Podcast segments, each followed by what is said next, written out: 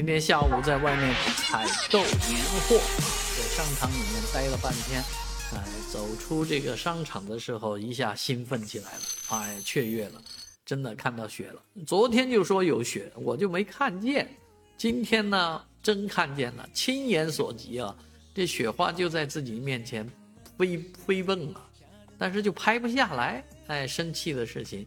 怎么拍都拍不掉啊！用这个上海人的统一姿势拍，也不是那么清晰。然后往我的车窗玻璃上拍，反光的那种效果拍，也拍得不太好啊！总是聚焦不到新跌落的雪花。毕竟这个雪花呢，虽然看着是沸沸扬扬的，但是飘落下来就是水，它就基本上连雪花的影子都看不到啊！所以真的是令人遗憾啊！明天呢，气温就将回升了。